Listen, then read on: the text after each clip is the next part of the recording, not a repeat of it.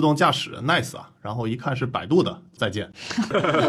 这里为百度正个名，就是在 BAT 三家公司当中，其实最具有工程师文化或者说对技术的投入最下本的，我觉得就是百度。这个百度的车，他就会自己说，用一个很小女生的声音说：“哦，对不起，让你受惊了。”大小马聊科技，用毒辣视角聊科技热点。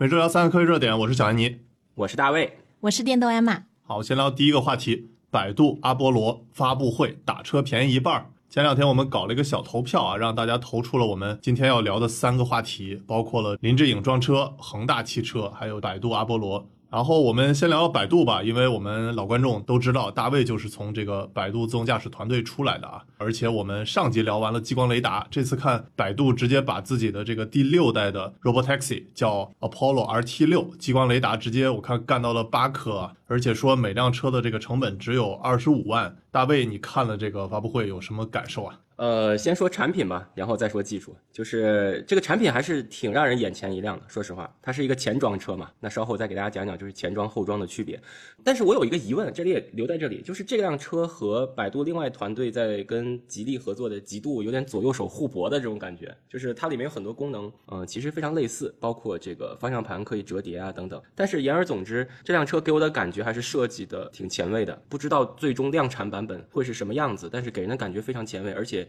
我觉得内饰的设计还是挺这个 human centric，就是以人为中心在做设计的。对我看那个西佳佳又来客串当主持人了，感觉忙完了极度，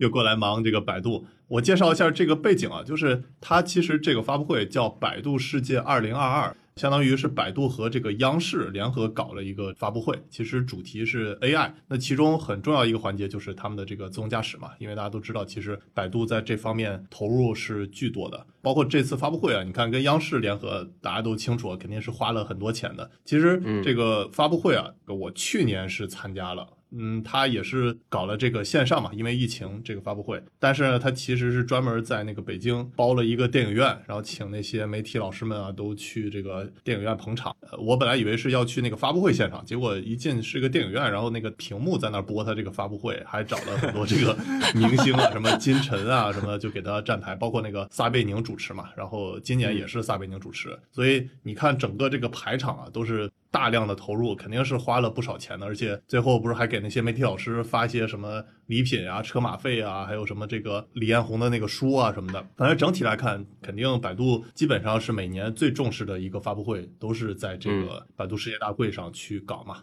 肯定是重点宣传，比如说他这次的这个，除了他 RT 六的这个车，然后还有就是他的那个萝卜快跑嘛，其实是已经是搞了这种呃 Robotaxi 的业务了。他说已经是订单量超过百万了。你们对这个萝卜快跑怎么看呀？其实它就是一个 Robotaxi 的服务嘛。那说到底，这个 Robotaxi 服务，我之前节目中给大家也介绍过，它叫 Mobility as a Service，就叫 MaaS，实际上是通过呃把乘客从 A 点到 B 点提供这样的交通服务。来收费的，它不是卖车的服务，它也不是说呃什么租车的服务，它就是这个车也不卖，这个车也不会给你，它就是把你从 A 点放到 B 点，然后你通过交这个出租车的钱来让它产生盈利的。对，所以基于这一点，这辆车要做到它的安全性非常高，就是不能有任何一点错。所以这也是为什么做 Robotaxi 的公司，它会跟像 Tesla、像小鹏这样的公司做呃自动驾驶，它会有本质上从技术站上的区别。那你觉得，呃，现在说的打车能够让打车便宜一半，就是在现在这个节点是有可能做到吗？因为我们都知道，就是百度还是挺能说的，所以他们的车真的能做到比现在我们打车便宜一半吗？对，李彦宏他不是在这发布会上说，以后大家打车可以便宜一半嘛？这个你觉得可能吗？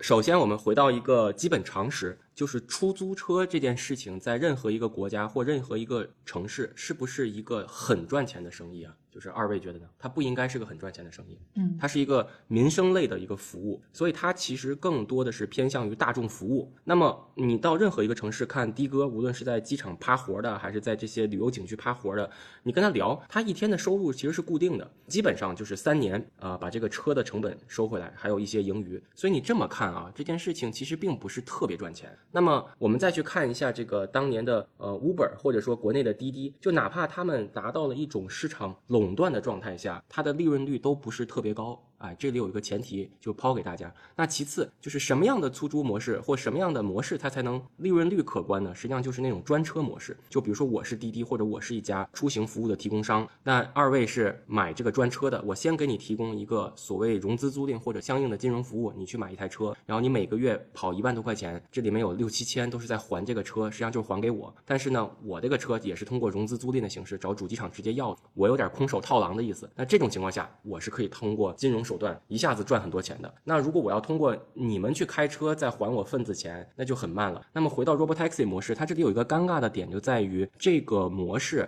它首先是一个重资产投入，就像买车买设备。那无论它把这个车成本降到多少钱，它也不如那种特别便宜的车便宜，对吧？那这里还不算它的 maintenance，就是运维的这个 cost。那这里面的利润是怎么来的？如果是靠五块十块这样收乘客的钱，实际上还是回本周期特别长。对，是的，刚才大卫提到的就是他因为是这次发布了自己的车嘛，叫 Apollo RT 六。虽然这个成本说已经降到了二十五万元，但其实你看它的这个整个过程啊，说是叫第六代的这个无人自动驾驶车，呃，其实是之前往后扒，总共有七代的车，就有七款车。因为它除了一二三四五六代，它之前还有一个初代啊，初代是叫小红，其实是跟那个啊北理工合作共同研发的。然后第一代呢是这个奇瑞 EQ，然后第二代呢是和这个比亚迪 EV 三百、北汽 EU 二百六，第三代呢是跟这个林肯 MKZ，然后第四代对啊我们还做过，就是和这个红旗 EV 联合做的。第五代呢就是去年我们看的那个发布会叫 Apollo Moon 啊，其实它是跟三个呃车厂合作的。就包括极狐、威马，还有这个广汽埃昂。然后到了第六代，我注意到一个现象，就是它其实这次没有说是跟某一个主机厂去联合合作发布的。我感觉啊，可能是不是也是百度它相当于这个之前跟这些主机厂合作，你看换了那么多主机厂啊，有什么红旗啊、林肯啊，然后又这些威马、极狐什么的，干脆到了今年就用自己的车了。然后它本来也不是孵化了那个极度嘛，所以我感觉整个来说的话，它嗯更加一体化了。对对对。而且刚才大卫其实提到一个点，就是说这些自动驾驶怎么盈利。那我发现一个现象，就是除了 Robotaxi，现在有自动驾驶比较头部的公司，比如说像文远之行这种，也开始进军那种微型的巴士市场。就是那种啊六到八座的那种小巴士，那我觉得这个是不是就是一个挺好的思路？因为啊，首先它公交车它路线是一定的嘛，你就可以专门给它设一条道。还有呢，就是在整个公交系统里面，其实政府是有大量的补贴的。我对那个珍宝巴士的商业模式比较熟悉，它主要的收益就是来自政府补贴，它自己运营其实是亏的。那所有的这种国营的巴士基本上都是亏的，所以就是啊，如果都亏损，那都需要补贴的话，那是不是可以投一部分到 Robo Bus 这里？嗯，回答你这个问题的最好的一个解释就是，我们看一个商业模式要看它最终买单的人是谁。嗯，公交车最终买单的就是政府。对，你明白吧？而且个人，你说你坐公交车五毛一块两块都不是大钱，但你跑这一圈你还是要跑，一个客人你都要跑。对，所以公交车在为什么说在全世界都不是件赚钱的事儿呢？它就本身就是没有奔着赚钱去的，它是给这个城市的居民提供一种基本的出行服务，本来就要低价。那么回到这个商业模式，如果我是一家无人驾驶公司，我坐公交车，那我的客户不会是每一个 individual person，不会是每个个人，他一定是政府。那政府他在考虑的时候就算一笔账嘛，我是两百多万买你这一台无人公交车，还是我们三四十万买大小金龙什么宇通，对吧？这个账其实一下就算过来了。所以这里面就是有些话，我只是把它说到一半，大家自己再去想一想。就是说，一个商业模式，如果它是 to G 的，就是 to government，它最终还是要回到一个现实，就是你要创造价值，你要为政府创造价值才行。两百多万的车，实际上目前来说只能做一些做一些 showcase。我感觉啊，就是百度这次发完了这个自动驾驶车啊，就其实很多网友还这个留言争议还挺多的嘛。就比如我看有人说自动驾驶 nice 啊，然后一看是百度的，说再见。就因为其实 百度的这个黑历史嘛，大家其实都心知肚明。不过从我的感觉就是，嗯，首先如果在行业内的话，百度它这个自动驾驶水平确实是领先了。虽然这个企业文化大家吐槽的比较多，而且的话就是百度其实是对这个整个自动驾驶的这个 robotaxi 这个行业。我觉得也是有贡献的，因为不只是这个百度一家在做嘛，就包括你看，在广东省区域，就看南沙，就是天天的有那个小马智行的车在跑，然后广州市里头的话呢，就是刚才艾玛说的，就文远之行的这个 Robotaxi 也在跑。这里为百度正个名，就是在 BAT 三家公司当中，其实最具有工程师文化，或者说对技术的投入最下本的，我觉得就是百度。就是为什么自动驾驶这么多年，它的商业化虽然有一些坎坷，但是你放到 BAT 当中，其实还真的是百度把这件事情彻彻底底做出来了。而且百度为行业，对吧，提供了这么多方法论。咱们先不说人，它其实如果不是百度当年在做这件事情，可能中国大部分做自动驾驶的公司都不知道怎么做。对，感觉大卫不愧是百度的老员工啊，这个 还是替老东家说话的。呃，当然，当然。对你说那句话我赞同，就是百度它确实在 BAT 三家当中是以技术更驱动的嘛。但是这个技术更驱动到底是好是坏，其实这里我也画个问号。因为之前我们不是去那个腾讯跟他们聊嘛，然后就是腾讯它不完全是以技术驱动，它其实比较以这种产品驱动或者是以内容为驱动的。那呃，我不觉得就是说一定技术驱动就一定会比这种产品和内容的驱动好，因为我是觉得技术再厉害，它最终也是要用这个产品去落地嘛，对吧？你看那个百度，它技术开发自动驾驶这个投入那么久，然后行业内的人都知道它其实是无论专利数啊，还有它这个什么测试里程数啊，都是绝对领先的嘛。那最终的话，其实还是就是因为跟这些主机厂合作，我个人感觉不是很顺利，所以他自己要落到极度这个产品，或者是他自己这次发布的这个 RT 六的这个产品上嘛。所以我觉得最终还是要回归到这个产品上。然后那你们觉得看到这个产品有什么亮点啊？除了它这个有我看三十八个这个传感器深度融合，其中包括了这个八个激光雷达，然后算力达一千二百 TOPS。大卫你自己做这个自动驾驶车就知道，你觉得它这个车感觉怎么样？肯定是传感器堆料嘛，这个毫无疑问。就为了保障这个车的安全性，实际上这里有一个问题我们要谈一下，就是在安全性、商业利润和技术成熟度上，我们很难做到每一个都是满分。那我们就要做取舍，我们更看重的是安全性、技术成熟度还是商业利润？其实我觉得百度有一点做得很对，就是在不断的降本。虽然说在雷达和传感器，包括算力上也在堆料，但是能把成本先降下来，其实就是已经成功了一半了。为什么呢？因为一个技术我们要长期的去赛跑，它最终一定要有自我造血能力，而不是说一直在花投资人的钱。那即使这个百度阿波罗背靠的是百度嘛，那有一个金主爸爸，但是作为一个上市集团公司，它也要考虑它的盈利啊，所以能把成本先降下来，那就为它的商业利润啊先开辟了一条路了。其次，我们再看它的技术成熟度和安全性。那么在这个两点当中，如果要做一个取舍，那还是安全性。就是说，在技术上虽然说有些东西还不太成熟，但这是全行业面对的问题。无论是激光雷达，我们上一集讲的，还是算力的问题，还是车规级的问题，这是全行业面对的问题，这不是百度一家面对的问题。所以在这个里面，如果用堆料的形式可以做出来，然后保证安全性，那这个是非常正确的一个方向。哎，我还有一个问题，就是现在呃自动驾驶行业里面有没有一个呃就是技术水平这样的比拼？因为我知道，其实除了那个，比如说那种接手率啊，还有就是，其实很多都是它车企或者这些自动驾驶公司，它自定义一个测试场景，然后自己收集，然后自己上报这种数据。那他们的真实性，你懂的，而且就很难做一个横向的对比嘛。所以我们想了解，就是不同自动驾驶公司它造出来的产品也好，技术也好，谁是走在更前面，其实是非常难的。对，实际上这里面我不得不说，在 Robotaxi 这个领域，技术上基本拉平了。呃，这里面有一个前提，就是大家都来自哪一家公司，然后 核心的人都是如何流窜的，对吧？那很容易把技术拉平。而且还有一点我要说，就是我们刚才说到的这些公司，没有一家公司是自己造传感器的，没有一家公司是自己造算力的芯片的。那么都是采购的，比如说都是像 NVIDIA 或者将来像高通或者像啊国内的公司，你都是向他采购。也就是说，这个方案本身是别人已经提供了一个类似端到端的方案给你了。那么在激光雷达领域，那只有像美国的 Waymo 这种实力的公司，它才会去做激光雷达。那国内无论是百度还是其他公司都没有自己在造激光雷达，也都是买的呃何赛呀、速腾啊这些企业的。那其实在这个点上本身就是拉平了的嘛，你也不好说我能把一个某家公司雷达用出花来吗？对吧？这个也很难说。嗯，不过你说到这里，我估计很多这个华为粉丝该不同意了。我们上期不是 被那个很多华为粉丝说了不少嘛？就是华为它不是自己也在造那个激光雷达嘛？包括我们上期聊完了那个大疆激光雷达 Livox，也有他们的员工就是联系我们。反正确实是像大卫所说，对，公关一下，百度把它这个整个的这个车价格压下来，我觉得这个是一个很大的贡献。当然，这个价格压下来不只是百度一家的功劳啊，我觉得像背后的何赛啊，包括这个速腾、巨创啊，就这些激光雷达的这个供应商，其实也是做了很大贡献嘛。比如说去年的那个 Apollo Moon 就是四十八万。我看成本就大家已经觉得很惊讶了，今年又降低了快一半，是二十五万嘛，所以整个来说降了非常多。我们上季也提到了嘛，就是如果看五年前这么一套感知系统，光是一个激光雷达加上这些感知的配套都要上百万人民币，其实现在降到二十五万，包括车的来说的话，整个来说我觉得确实是进步还是非常大。我注意到这次的这个发布会还有一个挺逗的，就是一个亮点，就是之前我们发布会啊都是这个虽然是无人驾驶。自动驾驶车嘛，但是还都是有一个这个司机在这个方向盘前面嘛，去控制一下，就避免出现问题嘛。但这次这个车整个就是在主驾上面没有一个司机去手扶方向盘，然后包括它的这个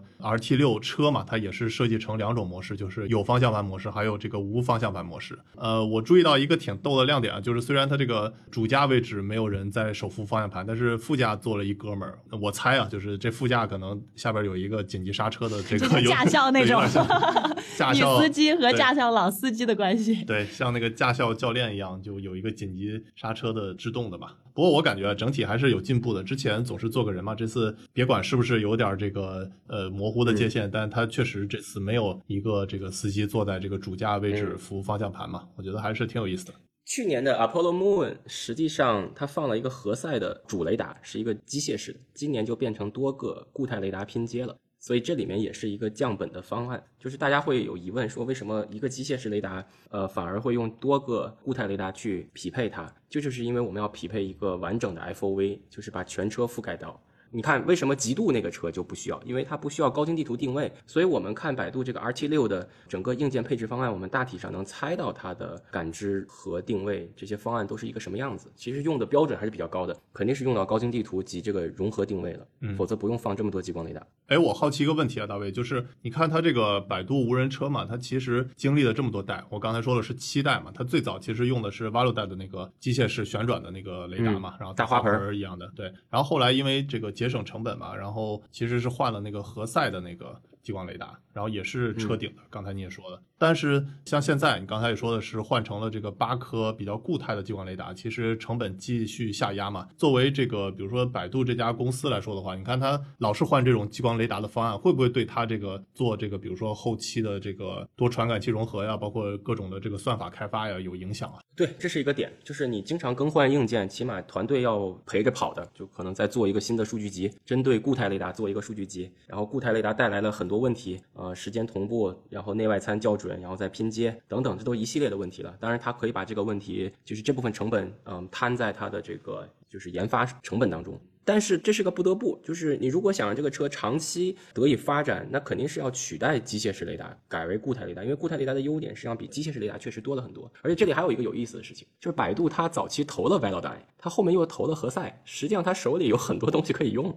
嗯，对，包括威马嘛，它也是重磅对啊，上一代车都是在威马上搞嘛。对，然后这里还有一个有意思的点，就是刚才大家说的这前几代车其实都是后装车，它这台车是一个不折不扣的前装车，所以我说这个前装车有点跟极度这个车一个公司生两个金蛋左右互搏的这种感觉。嗯，哎，那前装车和后装车有什么区别？呃，前装车很明显，你看这些传感器都是在出厂的时候直接调教好的，全都是坐在相应的位置的，它不是后面把这个车顶装上去。那所以前装车和后装车它在实际应用上面有什么区别？前装车就是集成度比较高，比如说做各方面的线束管理啊，包括电源管。理啊，然后传感器的内外参校准啊，这个都可以在车间内做的是比较好的。那么这个就可以大家参考一下，比如说美国的 Zoox 还有 Cruise 都是跟这个主机厂合作，从整车开始，从 Ground Zero 开始往上 build up 这个车。那这个车的一致性就很好。但是另外有一个缺点就是，呃，整个团队铺在一款车上，那其实所有的横向的能力都没有得到延展。那么这里面的对比就是 Waymo，那 Waymo 它有一个叫 Waymo Driver，就是 Waymo 车顶的这套东西，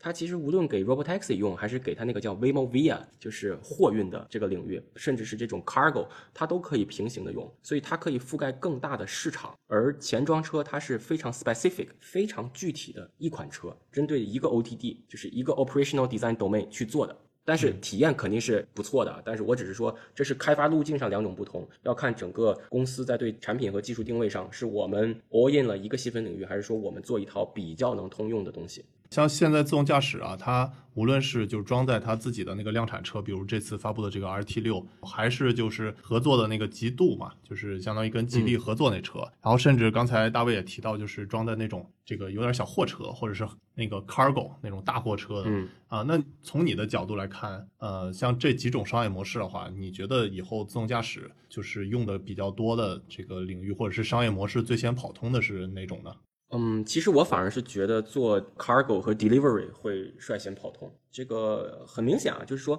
我们从 A 点到 B 点，什么样的服务对时效性的要求是最高的，和对舒适性的要求是最高的，其实就是载人。而且载人里面还有这个 robotaxi 跟这个 robot bus 的不同，因为 robot bus 那我就是老牛拉车，我就是这么慢，我就围着固定路线。那本身我提供的是一套大众所使用的基础的公交运营服务，你就不要指望我的时效性了。但是出租车它必须要你从 A 点到 B 点比较快，因为你太慢了，我还不如去做公共交通。所以 robotaxi 是对时效性、舒适性要求最高的，那反而是 cargo，因为它上面不坐人，它上面都是货，它对对这个舒适性的要求没有那么高。那其次就是时效性，它的时效性并不是对最终的客户负责的，而是对发给他单的这个货运公司负责。那比如说，我们先不提某一家公司了，我们在送货的过程中，如果早到一个小时和晚到一个小时，其实对最终客户的体验其实影响并不大。这个大家在收快递的时候都有，你只要差不多今天到就可以嘛。我本身对于快递的时间上的这个容忍度是非常高的。那么在这个细分领域，比如说送快递、送本地服务、生鲜服务，还有送外卖。那么送生鲜和外卖的要求又比送快递还要高，因为你不能让我的菜烂掉，或者说让我的食物冷掉，所以这个其实是有不同的蜘蛛图，大家去画一下就知道啊，这里面这个在时效性和舒适性上孰重孰轻。对，是的，就是大卫说的那个车一载了人之后，它其实时效性和这个舒适性经常它会是矛盾的。就比如说我们之前都体验过那个百度的 Robotaxi，还有文远之行的 Robotaxi，其实我个人感觉啊，他们那个舒适度做的已经是非常好了。但是呢，就是因为它的这些决策的时候是非常保守的嘛，就只要遇到这个车稍微一变一点，立马就、嗯就很保守的这种呃蹦跶住了。对对对，蹦住了。对对，呃，这样的话，这个舒适性虽然是达到了，然后而且相对来说也比较安全，但是呢，它其实那个时效性是非常差的，就是它相对来说都是在一个比较固定的路线，而且都是走得非常慢。然后我觉得这个确实是对于载人来说的话，是时效性和它这个舒适性是比较难的，只有那些就是开车老司机才能让你又舒适又快的能到目的地嘛。哎，说起这个，我也分享一个我觉得百度很逗的一点，就是它的那个无人驾驶车，其实呃，我体验下来，我觉得从技术上，比如说跟文远之行呢，我们作为乘客是看不出太多的区别的。从技术上，但是呢，它很逗的一点，就比如说啊，它有一个操作没有那么溜啊、另一个车别过来，它就是停了一下，这个百度的车它就会自己说，用一个很小女生的声音说：“哦，对不起，嗯让你受惊了。”然后这个是我体验其他的那些无人驾驶车都没有的体验，然后我就觉得哇，他好会，然后就全车人其实都在笑，就原谅他了。对，卖萌也对对是对一种方法嘛，让大家缓解焦虑。对，所以就是我觉得一个成熟的产品也好，其实它真的不只是技术，它还有很多其他的环节能够对，比如说车内的这个体验啊，是还有车外的 HMI 啊，那我们其实很早以前做了一个东西，就是在车的屏幕上跟行人和其他车辆做一个 human machine interface。为什么呢？就是无人车你还要解决一个问题，就是这个车本身前排是没有人的。那么当你过斑马线的时候啊，有些行人他比较害怕，他会看一下你，那你跟他招招手，让他先走。但是一台无人车它是没有这个的，所以你不知道这台车的行为到底怎么预测，所以一定要有一个 HMI 跟这个行人来交互，尤其是在中国，因为中国的行人特别怕车，就我很多时候停在斑马线上，这个行人都不敢走，他怕我又冷不丁的启动一下，所以我都是招手说你先过。那么这个功能其实也是要加上的，这就是特殊国家特殊国情。那么还有一个一个点是我对 Robotaxi 反而是比较喜欢的，就是我每次坐出租车吧，这个出租车司机都是好几个手机在那儿打电话，哎呀，真的烦。那你坐 Robotaxi，起码这个车内的空间它不会吵你。对，是的，而且还有一个现象挺逗的，就是我之前采访过自动驾驶车的那个测试员嘛，安全员，对，安全员，对，就是我问他问题，就是说你呃经历经常的这个紧急刹停的情况是什么？然后他说，其实就是因为很多人一看是这个自动驾驶车，然后就故意的变你一下，看看你这个 自动驾驶好不好使，会不会撞我。其实这里我也呼吁一下大家，就是以后碰到自动驾驶车，大家这个远远看就行了，尽量别给这些这个自动驾驶车添麻烦。对。我们经常遇到有人在后面，比如说呃红灯变绿灯了，我们没有马上启动，后面的车就不耐烦，滴滴滴滴滴，哎呀，真的是对技术一点点容忍都没有。对，大家还是对这些自动驾驶车多一些容忍，对吧？也可能这个车上再多加一些那个萌妹子卖萌一下，就是大家心情会好一点。然后还有一个呃，这个安全员说的，我我也问过，跟一个安全员聊过，然后我就问他说，你觉得啊，就有一说一，是你自己开车比较累呢，还是做这个安全员？搞这辆车比较累，他说其实是做安全员更累，所以这个也解释了为什么安全员其实你每个月的工资其实是比一个司机要多的。嗯，这个也从另一个侧面说明，其实现在的技术还是完全还没有到可以真正用来商用、用来对在大规模的城市里面做。当然，这里我要给这个技术证明一点，就是嗯，如果没有这种巨头，还有芯片公司和雷达公司不断的在前面跑，那像我们这样中等规模和中小规模的公司，实际上是很难跟大的公司去抗衡的。比如说像 Waymo，它大部分东西都是自己做的，它完全是一个对外是隔绝的状态，除非你是 Waymo 的人跳出来做公司，否则你拿不到任何的东西。但是我们在中国可以买到呃国产的雷达，然后有一些替代，还有芯片，还有等等东西，其实是方便了我们在做这样的企业。然后呢，国内的这个人才流动性，说实话是挺高的。那么呃，像这种大的巨头，它只要就是说没有停止生产，或者说它没有最终完全实现盈利，把别的东西全甩开，把别的公司全甩掉，那么我们始终在一个制诸博弈的环节，我们都是有生存的机会，或者说我们相对来说能在细分领域反而做得更好。对，大卫说这点我很赞同，就是大家对于这些巨头投入这些技术啊，比如说自动驾驶啊，我觉得还是多一些理解吧，多一些支持吧。那个虽然百度有些事情做的不是很靠谱啊，但是在自动驾驶的投入，在 AI 的投入还是非常值得尊重的啊。呃，大家一码归一码嘛，对吧？百度做的不好的地方，大家就可以去指责、去批评。但是像这个自动驾驶，确实百度，我觉得还是对整个行业有很大的贡献啊。这里我也澄清一下，这集不是恰饭，然后 别这个我们稍微说一点好话，大家就觉得是恰饭。我们没恰百度的饭，也没恰特斯拉饭，更没恰恒大的饭，所以请大家放心食用，好吧？大小马聊科技，用毒辣视角聊科技热点。Oh,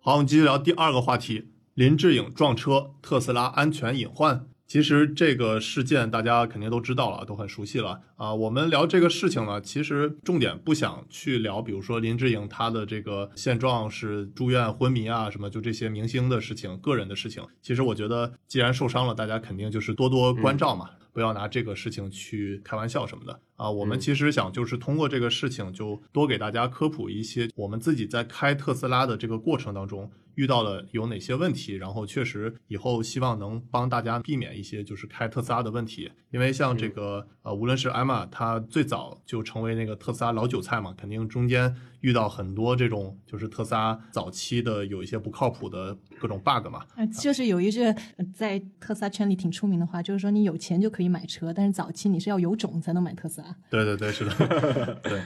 然后还有我自己也是开特斯拉很久了嘛，哪怕到现在，其实也是会有一些问题的。然后我们都想给大家分享一下，这里我觉得不存在给特斯拉洗白不洗白的啊。虽然这个有一些事情，这个我们会呃分清到底是车的问题还是人的问题，但是这里头我们最主要的重点就是想帮大家以后能尽量避免这些问题，再避免出现这种这个惨剧嘛。所以这个是我们聊这个话题的重点。所以我刚开始想先问一下艾玛，比如说你在这个早期开特斯拉的时候都遇到过哪些问题啊？问题太多了，比如说初代的特斯拉 Model S，它的黑屏的频率是比现在要高很多的。那其实你开着开着，特别是在高速，突然间黑屏是一件让你挺害怕的事情。虽然它的那个开车行驶跟那套车机是分离的，但是突然间这个显示屏黑掉，你还是很害怕的嘛。那这个时候其实要怎么重启？说实话，我第一次遇到这个情况的时候，我是不知道的。所以我觉得有两个东西啊是特别需要培训的，一个就是开智能电动车，一个就是当父母。这两个都是技术含量比较高的活，特别重要。比如说遇到这些突发现象，黑屏啊，还有就是早期的时候特斯拉的导航也特别不靠谱，所以我已经养成了，就是即使是现在它导航靠谱多了，我还是永远都是手机导一个航，然后车机导一个航，这样不会被它导沟里去。对，哪怕现在的导航也不是很靠谱。我记得之前出了一个远门，然后同时用特斯拉车机导航，然后也用手机导航。我看特斯拉的导航时间显示一个小时，手机显示这个两个小时，我就觉得那相信特斯斯拉一把，跟着导航走，然后结果呢，坑了自己。对，坑了自己了。结果是前面封路，然后完全这个特斯拉那个地图没显示。所以目前特斯拉那个导航仍然是有一些，就是比如说更新路况不及时的问题，但是确实已经比之前好很多了。我其实常开特斯拉呀，尤其是啊、呃我的那款是 Model Y 的今年的最新款了吧，基本上是这个已经是硬件、软件都是已经更新到最新了。然后呢，目前还是有一些问题。然后我给大家总结了呃三大类的问题吧。首先第一个问题呢，就是特斯拉车本身它还是有一些问题的，就是车的因素，包括什么问题呢？除了就是刚才阿玛说的这个黑屏问题，虽然现在这个频率已经少很多了，但是我目前还是会遇到这个黑屏问题，遇到了一次吧。啊，虽然这个数量少吧，但是对于这个第一次遇到的话，我觉得还是给大家提个醒，就是遇到黑屏不要紧张，就是你的刹车和这个踩加速还是可以去使用的，所以赶快找一个地方能靠边停一下，然后双闪打起来，重启一下车机啊，我觉得这个是很重要的。呃，然后还有就是车因素，就包括它其实现在的这个 Autopilot 吧，啊、也不是完全特别靠谱的。就比如说它那个进入匝道嘛，它有这个，比如说领航辅助，其实入匝道是很危险的。目前它这个入匝道功能其实还不如这些魏小李做的，它入匝道的。应该说在中国，对，在中国的使用的时候，中国高速使用的时候，所以的话，这个也不是这个特别靠谱。这个我之前尝试过一次，但是它其实是冲着它那个隔离带就走了，所以呃，入匝道大家这个要谨慎使用。然后还有一些就是。其实特斯拉可以增加的一些安全功能，其他车是有的。比如说它那个三六零度影像的话，其实目前特斯拉它通过这些摄像头去监测的话，还是不完整，而且不是完全靠谱的。经常就会出现，比如说你侧拐的时候，左转右转的时候，其实它是检测不到旁边的这个障碍物的，这就造成了，比如说我的车也是刮了个两三次吧。然后还有就是说，它倒车它不能那个像沃尔沃那样，就是检测到障碍物，它给你及时的去刹停。虽然它前面有这个 AEB，但是你倒车的时候它不会去刹停。还有包括比如说它的那个开门检测功能其实是没有的嘛，就比如说旁边有一个外卖小哥过来。然后特斯拉它都不能去帮你检测到旁边有人，所以这也是有这些车因素的安全隐患。这个是第一大类。然后第二大类的话，我觉得就是确实是有这个人因素啊。其实我个人感觉这个林志颖这次的话，最主要的因素是自己不注意前方道路，而且大家都知道他其实没有系安全带嘛。然后我觉得是玩手机容易分心嘛。其实有这个自动驾驶功能之后，我觉得其实是更容易去分心的，因为你有时候就依赖它了嘛。所以我觉得遇到这种问题，可能有一些它干脆就没有自动驾驶辅助功能，或者是它辅助功能很拉胯嘛。就比如说保时捷。那你就不会 去想着依靠它的这个自动辅助驾驶功能嘛？还有补充一点，就是分心有很大的一部分人是因为他要跟那个车机做交互。其实嗯刚刚开始，我刚刚从从传统车转到特斯拉的时候，我是不适应用那个就是语音来控制的。对所以这个的那个转换，其实也是要通过一段时间才能适应。对，还有就像比如说 Model 3、Model Y，它只有中间一块大屏嘛，你其实头转过去看的话，它本身也是会多一个操作嘛，其实它会让人反应慢一些，这个也是有安全隐患的。第三大类的这个问题，我解释为是比较复杂的这种问题，就包括车因素，包括人因素，甚至还包括这种环境的因素，它是一个综合类的问题。就比如说那个特斯拉去检测那个静止物嘛，就比如说你高速突然出现一个这个轻障车，或者一个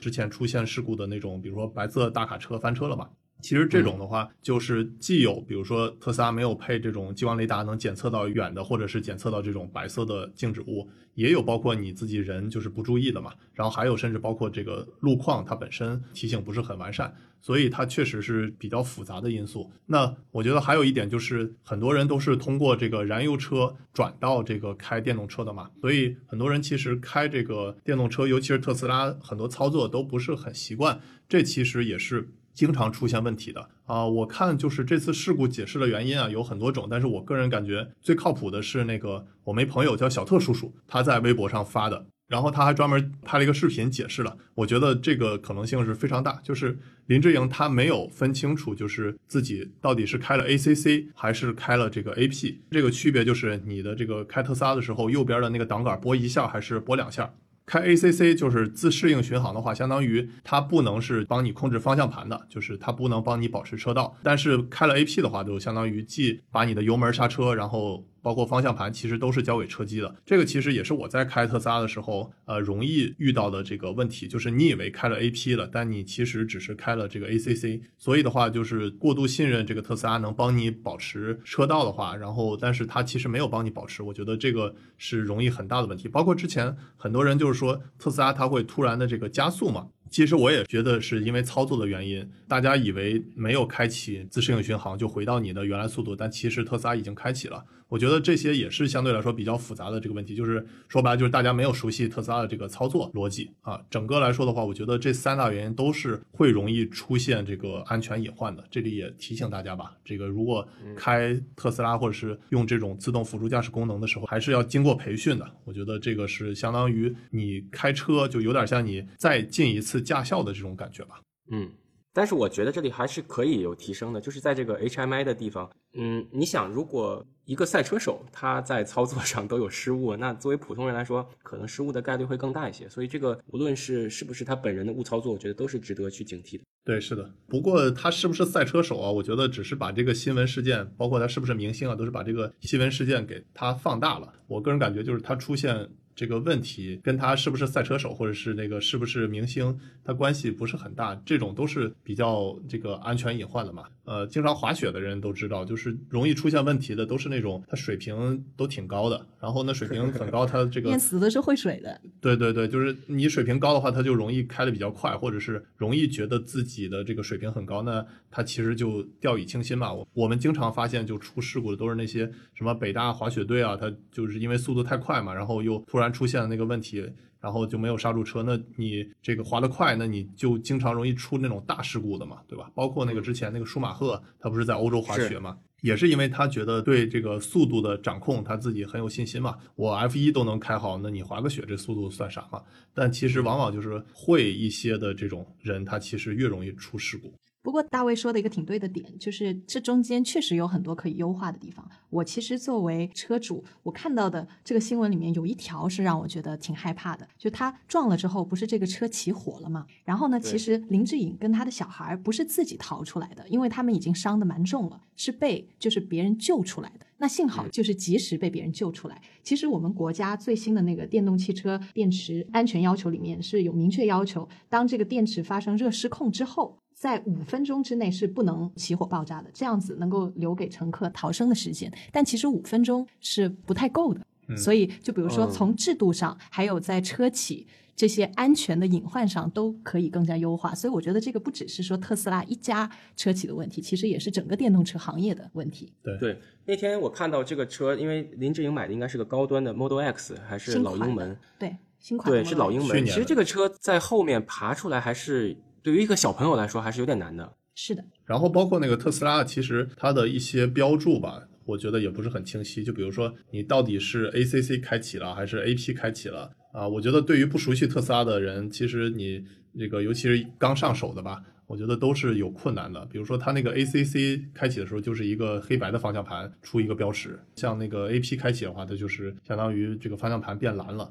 我觉得大部分开燃油车的人，他其实对这个标志都不知道是啥意思。包括我熟悉它这个逻辑，也都是熟悉了半天。所以我觉得这些整个的这个对消费者教育，或者是对车主教育，我觉得可以更进一步。包括我这个开特斯拉的时候，其实呃，无论是试驾呀，还是这个啊，我自己提车的时候，其实我觉得这些功能都没有交代的很清楚。我觉得这点确实特斯拉还是可以改善的吧。实际上，在做 HMI 的过程中，可以有一个 beginner mode，就像咱们打游戏机，比如说哎这个有意思 PlayStation，你可以方向盘震动的频段不一样，然后你也可以给出的声音不一样，比如说就是语音提示 ACC，那和 FSD，它还可以提示。然后等我熟悉了你这套产品之后，你再选择这个进阶模式，它就不提示。这都是可以在不增加任何成本的情况下，直接在软件上做升级的。这个很有意思。对，我记得现在像蔚来呀、小鹏啊，其实在你使用之前都要去做一套题，啊、有点像就是注册 B 站，你也要答一套题嘛，对吧？所以我觉得这还是非常非常有必要。虽然这个感觉有点麻烦啊，但是对于出现问题来说的话，这个投入产出比一定是还是非常值得的。啊，然后这里我还想补充一点，就是我们刚才说了很多特斯拉的问题，还有它可以优化的地方。那那可能呃很多看这个节目的就会问，那为什么还会有那么多人买特斯拉？嗯啊、我觉得这个也是一个挺有意思的，可以聊一聊的话题。像特斯拉圈里面有一句话，就是说特斯拉的缺点或者问题，特别是早期啊，像满天繁星那么多，但是它的优点呢，就像太阳，太阳一出来，你所有的缺点都会，就是你会忽略它一些。我想起来一个段子：太阳一出来，车顶上晒头，好烫啊！坐在里面，所以就是用这些新产品的时候，确实是要更加的小心。然后，因为它确实就是会有一些呃那些传统的一百多年的车企没有的一些功能，然后也会有一些他们没有的隐患。其实包括奔驰，它最早造造出现代化的汽车也是一样的，它当时也是会有很多的先锋去尝试，也是会有很高的意外率。所以就是说，一个产品它如果是新的话，你就要更加更加的小心。然后这个车企它肯定也是要迭代的更加快，然后呃对这些安全隐患处理的更彻底的。对，反正我觉得目前来说，在三四十万这个价位来说的话，呃，纯电动车目前特斯拉仍然是这个综合实力，我觉得做的最好的吧。虽然它还是有很多就是刚才我们提到的各种种安全隐患啊，或者是做的还不够好的地方，但是我觉得一码归一码嘛，就是我们批评它，我觉得需要改进的地方，我觉得就是大力批评。但是同时的话，我们也确实要承认它实力还是非常强的嘛。毕竟这个每年这个几十万、上百万的这个销量来说的话，消费者并不是傻子嘛，大家还是经常去用钱来去投票嘛。它确实很多这个亮点是非常突出的，而且整个这个综合实力还是非常厉害的。整个来说，我觉得实事求是，大家就是该批评的批评，该骂的骂。然后，但是同时的话，它的优点，我觉得也这个要去学习吧，不要因为一个事件就一棍子打死嘛。它毕竟仍然是这个车企市值明显的第一嘛，我觉得这个大家还是要去承认的。每期节目我们都会抽取一名观众评论，送上大小马神秘礼包一份。这次我们抽取的是电动新人，他在评论里跟大卫对狙了一把，分享了自己对于氢能源的看法。我们认为写的特别好，感谢你的评论，也希望大家多多给我们评论留言，没准下一个获奖的就是你。大小马聊科技，用毒辣视角聊科技热点。Oh, my life is changing every day. 好，我们继续聊第三个话题：恒大汽车大卖成定局。本来我看到这个新闻标题的时候啊，我感觉这话像是许家印说的，然后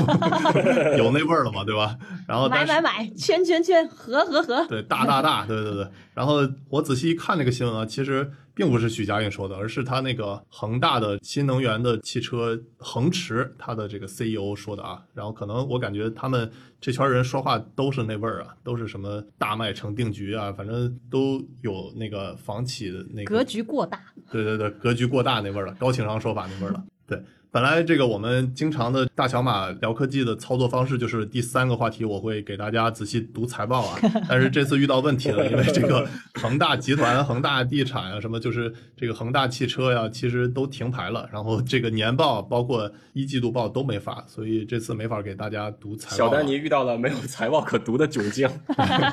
到瓶颈了。对，那我们就重点聊聊他这个车吧，然后包括它前段时间就是在七月六号的时候，恒驰五开始正式的预售，然后包括它这个七月二十号还搞了一个什么这个恒驰节啊，然后宣布它的订单量还是挺高的啊，说是订单量已经达到了三万七千多辆了。纯看这个数字啊，我觉得还是确实很优秀。但是这个数对，我都不好意思说，居然有三万多个人怎么想的？不过这个我们仔细深究一下这个数字背后吧，我个人感觉可能还是会有一些水分的啊。然后我看有一些那个我的知乎朋友也在说，他这个恒驰老板不是说那个恒驰大卖已成定局嘛？然后我那朋友就说恒大汽车凉凉已成定局，然后然后就说。其实原因就是因为恒大现在这个品牌在目前阶段已经是负资产了，就是大家换位思考一下，如果哪怕一辆产品力不错的车挂上恒驰的这个车标，交给恒大来卖，大家觉得能卖得好吗？但是下边这个网友就不太赞同了，他就说你格局小了啊，就是恒大汽车其实这个拿来抵债也是卖啊，就是卖个四五十万辆感觉不成问题，毕竟恒大欠的多嘛。然后就觉得说是小债主给几辆车，大债主当这个渠道商，所以商业模式打通了。对成闭环了嘛，就是拿车来去抵债。然后我仔细看了一下，它这个三万七千多辆这个订单啊，你仔细深究一下，我们先不说它这个数据量啊，就是我其实通过它这个订单量，我去挖它怎么去下订单，然后我就去挖到它，你下订单的时候，你可以去下一个它这个恒驰的 APP 嘛。然后我仔细去那个苹果的 App Store 上去搜它那个恒驰的 APP，我发现它那个评分巨低，就是二百六十四个评分，就是整体来说它打分只有二点二分。哇，我都没没听过可以打那么低分的。对，然后这个最关键的时候，你看它下边这个评论啊，全都是在骂它这个 APP 的，就比如说说它什么太假了，到处拉人注册，反正绝大多数人都是说什么无语恶心啊。最主要的信息就是说，全都是找这些员工去下任务来去注册的。甚至你要不拉人头不注册这个 A P P 的话，他会扣你的这个工资的。然后考核员工去拉人去注册 A P P，那我觉得这些反馈这个相对来说就比较真实了吧，对吧？就是大家在这个公开场合去去说他这个 A P P 的水分比较大。那与此类推的话，我个人感觉啊，它这个订单数，我感觉可能还是有水分的啊。你们觉得呢？嗯，我对这辆车没什么好说的。我去年在上海车展看这个车的时候，然后我也是比较好奇，我蹲在那儿看。那个保安说你不能蹲在这儿看，你得站起来看。为什么呢？因为我蹲在那儿看，发现它原来这个车跟底下的地毯连了根电线，就说 这明显就是一个都不能叫 demo，它是一个模型，嗯车模。啊，对，不是后来还有说那个他这车离开展区的时候都不是开走了吗？都是那个被人抬走的嘛。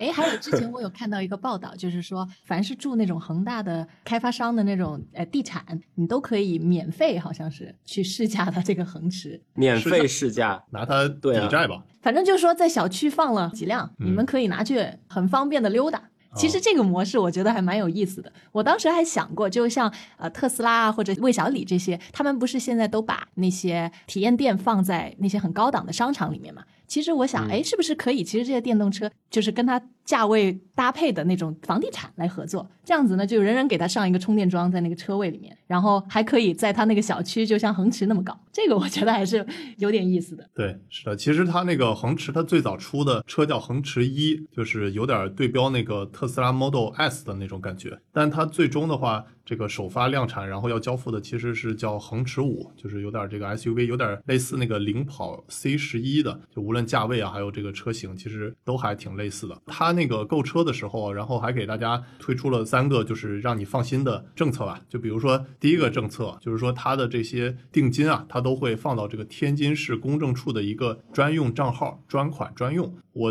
听了这个政策，我感觉有点意思了啊，就是感觉其他的这些车企都没这么搞过，为啥恒大搞了一个这个专款专用的政策？后来我发现了，就是其实前段时间因为那个恒大它那个集团里头那个钱倒来倒去嘛，就是在那个审核的时候发现有一百三十四亿元的这这个恒大物业的钱被转到那个恒大的其他去使用了，所以可能会让有些车主担心啊，你交了定金了以后，你不是为了这个造车用啊，而是为了去搞什么你还其他债嘛，所以它这个天津市公证处专用账号，我感觉也是比较恒大特色的一个政策。我听到过一个更骚气的，当然我不为我说的话负责，因为是我听到的。他们这个恒大汽车搞一个招投标，就类似技术招投标，找了二十家行业内的 Tier One，还有包括呃其他的智能驾驶电动车的供应商，然后每个供应商要交二十万的所谓的意向金。哎，后来不开标了，不做了，二十万也不还了，那你告我去喽，对吧？你就靠这种方法，哇，简直是就是全行业都没有见到过这样的。不过这小道消息啊，这个不一定对的。对对，不一定对。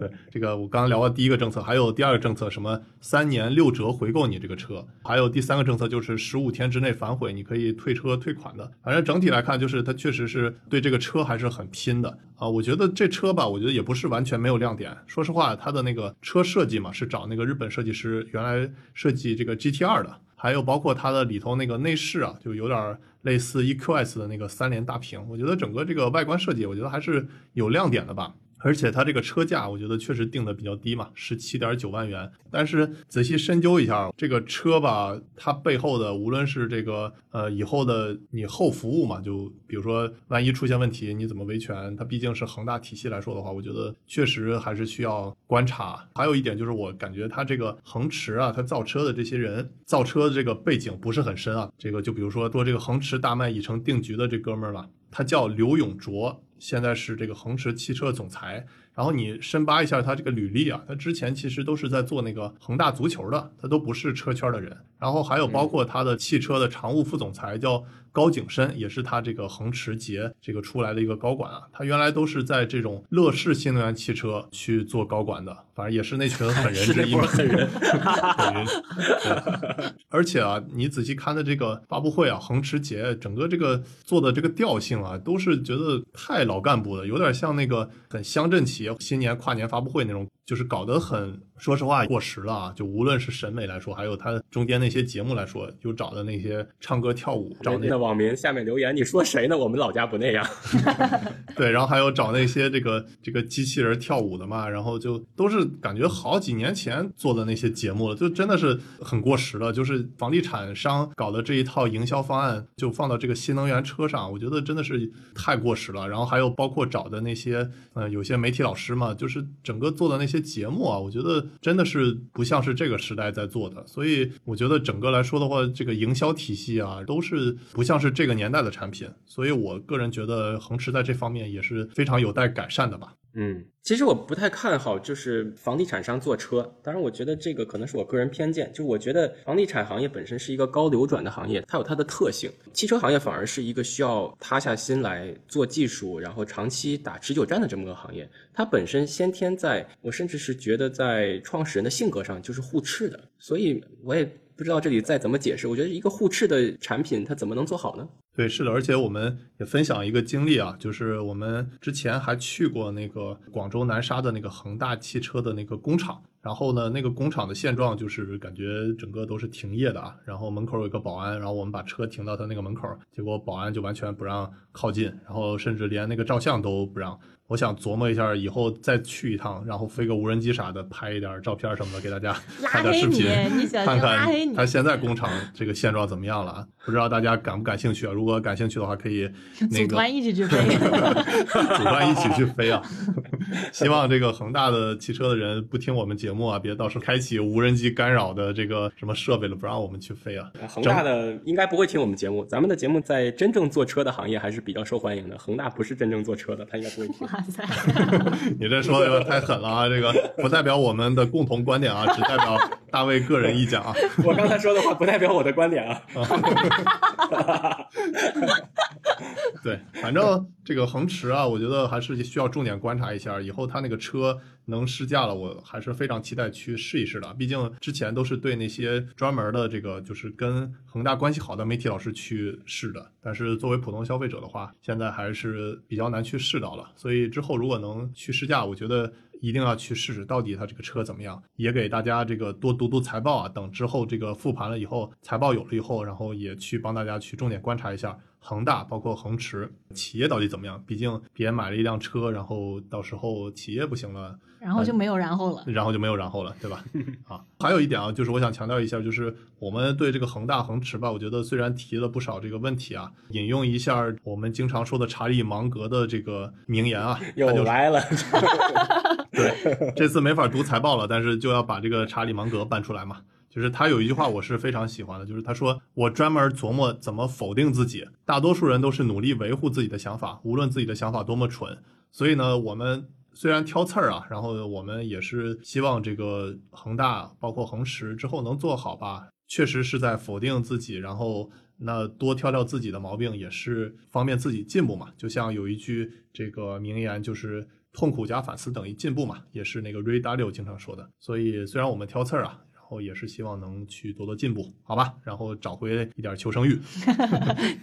端水大师最后浮出水面了。你还想听我们大小马聊什么科技主题呢？欢迎给我们评论留言，顺便点个关注，我们下期再见。Oh, my life is changing every day.